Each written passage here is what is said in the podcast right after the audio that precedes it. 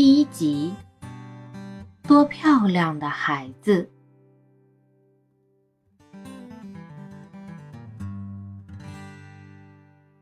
在森林深处有一片茂密的灌木丛，有着一个隐蔽的小屋。在这里，他来到了这个世界。小屋看上去像四处敞开，周围树枝像把伞一样遮得严严实实的。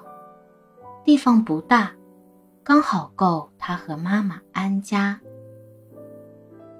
现在，他就站在这儿，四条细腿摇摇晃晃，站都站不稳。一双迷茫茫的大眼睛无助地望着前方。看不见任何东西。他垂着脑袋，全身不停的哆嗦，就这样迷迷糊糊的站着。多漂亮的孩子！一只喜鹊叽叽喳喳叫着。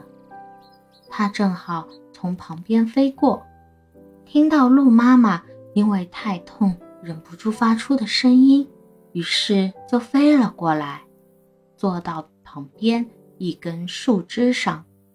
多漂亮的孩子呀！喜鹊又叫了一声，没有谁和他搭话，他继续自言自语：“真叫人惊讶，他居然一生下来就可以站起来走路，太有意思了！我以前还从来没见过这种事。当然了，我还年轻嘛，离开鸟巢才不过一年呢。可我真觉得太不可思议了，这么一个孩子刚一出生就能站起来，太了不起了！”我认为你们鹿样样都特别了不起，真的。它马上就能跑吗？当然了，鹿妈妈轻轻的回答。但是现在太不好意思了，我不能跟你多谈，还有许多事情要做呢。而且啊，我觉得身体还有点虚弱，我不想打扰你们的。其实我也没有很多时间。可这样的事情不是每天都能看得到的。你可知道我们喜鹊碰到这种事情有多麻烦、多辛苦啊？孩子们钻出蛋壳时一动也不会动，只能无助地躺在巢里，需要别人不停地照料啊照料。我跟你说吧，你当然不能理解，喂养它们这活是多么辛苦，还要保护它们，这有多么的担惊受怕啊！你想想看，又要给孩子们寻找食物。又要留意他们不出意外，多么不容易啊！要是我不在他们身边，他们根本就没办法生活。哎，你觉得我说的对不对呀？我们要等多少时间，他们才会自己活动？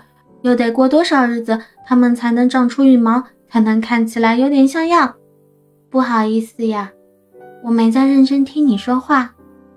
喜鹊扑棱棱的飞走了，真傻。天生高贵真是了不起哦，可也太蠢了吧！鹿妈妈几乎没有察觉到喜鹊的离开，她走上前，亲热地舔着刚出生的宝贝。她用舌头给小鹿洗澡，按摩全身，让它被暖暖的爱包围着。小家伙还有点晕乎乎的，身体。被妈妈轻轻抚摸时，不时会打一个寒颤。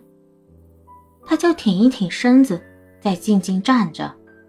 身上穿的红色小外套，尽管还有点凌乱，可点缀着精美的白色斑点。懵懵懂懂的小脸上，神情分明，还想再睡一会儿。